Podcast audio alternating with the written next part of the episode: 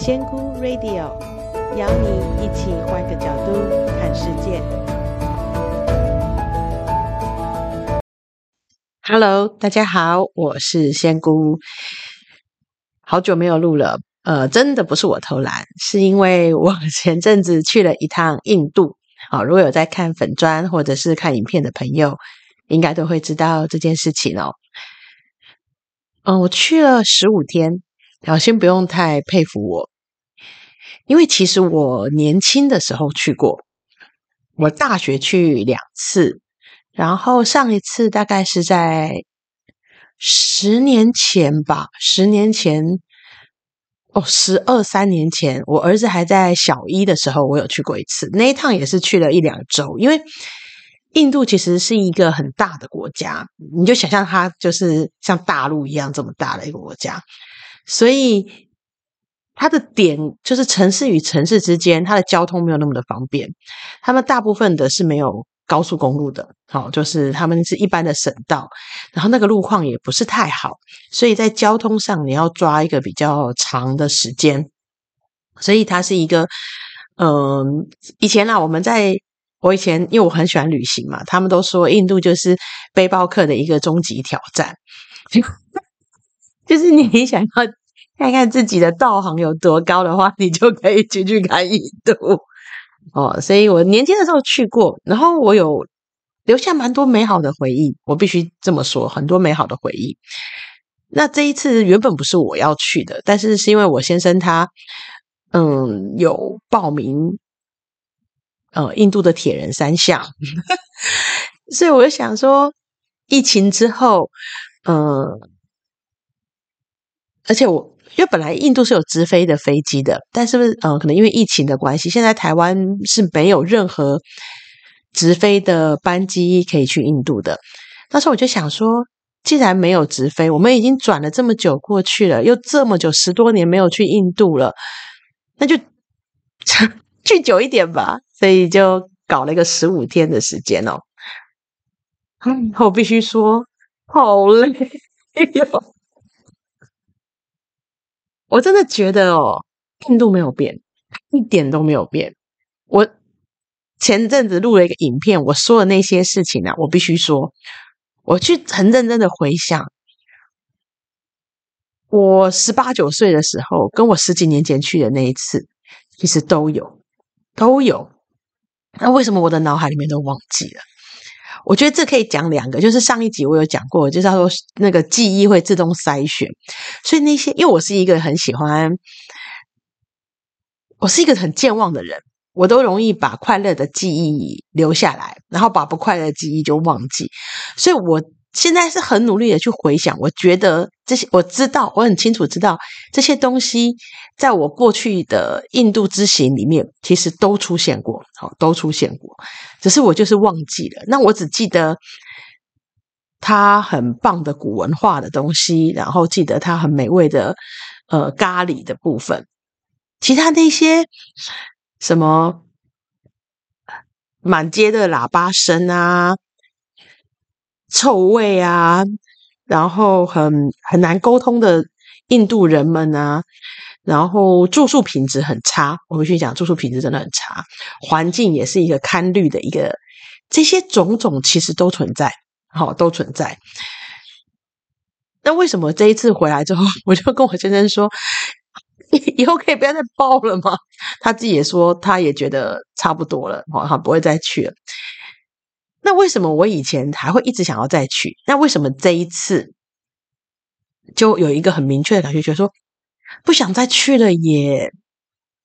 我觉得是我变了哦。我之前有一部影片，大家可以去粉专看，我有讲，我觉得是我变了。因为以前像我十八九岁的时候。我吃的东西是固定的哦，就是比方说，因为我吃的东西的范围很小，就在我学校附近。我现我现在就回想，我的早餐也大概都是差不多的，午餐也是差不多的，然后晚餐也是差不多的。所以那时候我去印度最长一次，我永远都记得我去了三个月。那我这三个月，我虽然都吃差不多的东西，但是我觉得 OK。那为什么现在我只连续吃了一个礼拜的咖喱，我就觉得很不舒服？好，就是觉得啊、哦，我看到那个菜单我就头痛，想说怎么又是这些东西？为什么你们都没有人要来点新花样？为什么都没有汉堡蛋？什么都没有蛋饼呢？因为我的胃也不舒服，因为我可能年纪大了，那个并不是拉肚子，什么不是，就是对于过多的辛香料，我的胃有点抗议，你就看了就不想要再吃了，因为那个辛香料真的很重，味道有点重，我就很渴望吃一点。清淡的东西，像后来啊，我们也有去，我们甚至被逼到我们有去菜市场，而不是菜市场那个超市，当地的超市，因为我先生他很想要吃叶菜类的蔬菜，因为他就一直觉得说他都没有吃到菜，但是你知道吗？印度呢都是素食，我基本上有大概有三分之二的时间都是在吃素，好，因为他们素食真的太多了，我就跟我老公说，我都在吃素啊，但是你知道。他们的素食是什么意思？吃的是什么？黄瓜、茄子、花椰菜，然后豆子、四季豆，都各种豆子类的，秋葵，而且这些都泡在咖喱里面。那对我先生来讲，我们点了一些沙拉，就是番茄片、黄瓜片，没有了。好，然后他就很想要吃蔬菜，我就跟他说：“好，我带你去超市，你看。”就我跟你讲，超市唯一的叶菜，那时候我们找到唯一的叶菜什么？你知道？香菜 N C，其他叶子类都没有。我就在回想，对耶，我们其实在做印度咖喱的时候，唯一会出现的是菠菜啊。但是我们刚好那天都没有看到菠菜。我们会，而且他们菠菜不是炒着吃哦，他们是打成泥，然后打成泥做成一个那个菠菜咖喱。所以印度人他们基本上是不吃。叶菜类的，所以当然我们超市也买不到叶菜。啊，对我先生来讲，他就觉得很崩溃，因为他就觉得马铃薯、黄瓜、番茄、呃茄子、秋葵这些对他来讲怎么样都算不上蔬菜。所以，好，所以那我为什么小的时候没有感觉，我也没有发现呢？所以我真的觉得，我们人越老哦，经过这个时间的。酝酿，我们不知不觉在自己的生活中给自己设了很多的标准。像我，其实大家就会知道，我在台湾我是不可能同样的东西连续吃两天。好，我从来不连续吃两天。那随着这个东西，我的接受度，它还有那个区隔的不差异。比方说，像意大利面，我顶多一个月只能吃一次；披萨也是一个月只能吃一次。那卤肉饭比较简单，卤肉饭只要不隔日吃，我可以。火锅也是不隔日吃，就是礼拜一、礼拜三、礼拜五，但是我会换火锅店吃。那我早餐也是啊。那我如果后来就跟我老公就说：“你你怎么会早餐那么难选？”就是我因为我在那个印度的时候，我每天看那个 menu 都看很久，因为我试图要找出那个不同的搭配来。我就跟他说。你知道吗？我在台湾吃的早餐，我脑袋随便就出现了二十种组合。好，所以我怎么吃我都不会吃到腻。但是这边怎么样，就是五种组合，而且重点是这些东西是早餐、午餐、晚餐、宵夜，他们都吃一样的东西。所以对我来讲，真的很。那个菜单太重复，每一家餐厅都是一样的菜单，太重复了，我选不出来了，你知道吗？因为我就在想，我昨天吃什么，今天可不可以不要再吃那个东西了？好，第一，首先像我自己就，我就说，像这种规定，我就给了我自己。那像我先生就是，我相信他年轻十八十九岁的时候，也不会想说他两三天一定要吃一次水果跟蔬菜，不会，不会吃叶菜，他不在乎。但是现在会哦，年纪大了，他就觉得说，不然我会那个。早上嗯嗯的时候不不顺畅，所以他就到处要找水果，要找叶菜类的。但是这些真的很，就是在印度就是很少。那再来就是我们已经也许已经习惯了，嗯，台湾人的。买卖沟通方式，好，我们已经习惯了其他，应该说不是台湾，只要是所有正常的国家的沟通方式，就是我们讲好了，就是讲好了，讲好时间，讲好金钱，或者是我 Uber 按下去了，那就是不用沟通，大家就是一个 deal，不是哦，在印度所有事情，除了餐厅啦，餐厅那个 menu 就算，所有事情都要经过讨价还价，我不晓得是他们时间太多，还是他们觉得这是一种乐趣，所有事情买东西就算了。哦，叫车子也算了，我连叫 Uber 他来了，他都要跟我再再来讨价还价一次。然后呢，还要他都从千里迢迢五公里远骑来之后，然后跟我说叫我 cancel Uber 的单，然后跟我重新议价一次。我这我我我我真的不懂诶，就是 好像所有的 deal 都做那些 deal 都是没有意义的，哦，没有人在乎跟你讲好什么事情。以前的我可能也没有感觉，但是现在不知道为什么，我就觉得好烦躁。为什么我一件事情没有办法确认，我要重复又重复，重复又重复。然后当你每天在这种循环下的时候，其实很痛苦。因为我们已经习惯了讲好就讲好这种模式之后，你会发现每天吃同样的东西，然后从同样的不停的在讨价还价，其实好累。然后跟这些人沟通，嗯，很不合理的很多事情一直出现的时候，真的很疲惫。然后还有就是啊，他们会，我真的很受够这句话，他们就是 Where you from？通常来英文这么好来跟你讲 Where are you from 这句话出现的时候，你就知道完蛋了，这又要来烦你了。你就跟他就摇摇头不想讲，他就会问你 China、China、Taiwan、Japan、Korea，然后呢，你不理他，我跟你说，他就一直黏着你，讲出各种他会的语言，重点就是要叫你买东西。我有去一个那个 Agenda 那个阿弥陀。石窟，他从那个下车的地方，就是我的司机，因为我们是包车，从那个停车场要走到一个接驳巴士那边有大概五十公尺、一百公尺吧。我下车之后，到我走进那到那个巴士，大概平均是五到十个人围着我，问我这句话。然后不停的拦住你，要叫你买东西，然后问你从哪里来的，他的店在哪里，待会回来要找他，然后什么什么什么一直来。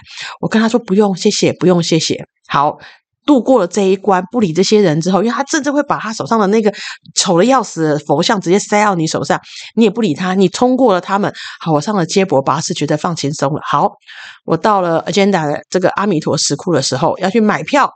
好，对哦，我要再而且顺便跟大家说，所有的国家级的景点售价就是外国人就是当地人的十五倍。好，因为我拍了五六个、六七个，全部都是我发现他们都是十五倍来乘的，所以 OK 哦，我也都接受了。好，我们买了十五倍的票之后，开始换另外一批人来了，导游。你需要向导吗？你需要什么吗？就一直缠着你，好几个一直来。我是官方的向导。好，我跟他说我英文不好，我我不要向导，是因为我英文不好。他就说不会，你英文很好。我就说我听不懂你们讲什么。还有人跟我说我会用非常非常非常慢的速度跟你讲。我就很想跟他说我不懂，是那些专有名词不懂，那些佛教跟石窟跟雕刻的这些。专有名词我听不懂，你讲再慢，我也是不懂。难不成我要沿路 Google 进去吗？而且我真的很讨厌他们那种强迫的那种推销的那些导游。好，我过了这些人，又过了买票区的这些导游的骚扰之后，我终于可以进去那些石窟了。好，你以为你就此耳根清净了吗？没有，你在那个石窟里面啊，只要你稍微停下来。就会有人问 Where are you from？然后就会跟你说不要担心，我不是导游，我是扫地的，我是警卫的，我是打灯的，我是 反正就是他是工作人员，然后不停不停不停的要跟你解释。我就算不要听，他也是要跟你解释。你走过去，他就帮你打灯，就跟你说你看上面有一个壁画哦，怎么样怎么样怎么样。然后或者是跟你说这边照好，我是警卫，这边照相超好的，我帮你拍。然后你全部你你根本没办法拒绝，因为你就走过去，他就帮你打灯，他就一直讲，一直讲，一直讲，然后一转头出来还得跟你说小费呢。就我，我虽然去了那个阿弥陀石窟，是佛教最早的石窟，里面的雕像其实真的很富丽堂皇，不不是很很庄严。然后旁边的壁画，我其实真的很感动，我觉得那是两千多年前的东西，我真的很想要好好的。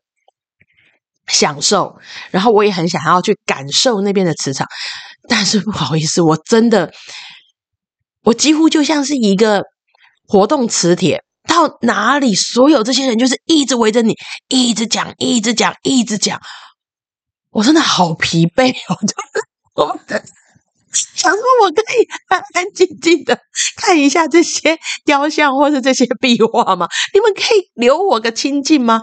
后来我直接连一句英文都不讲，他们讲话我就当听不懂，就一直走，一直走。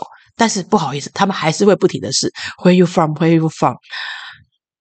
我真的觉得那个景点真的很棒，但是因为这些人整个毁了。你去看那种石窟应有的心情，你知道吗？就觉得天呀妈呀，好热，好烦躁，我好想要赶快逃离那个地方。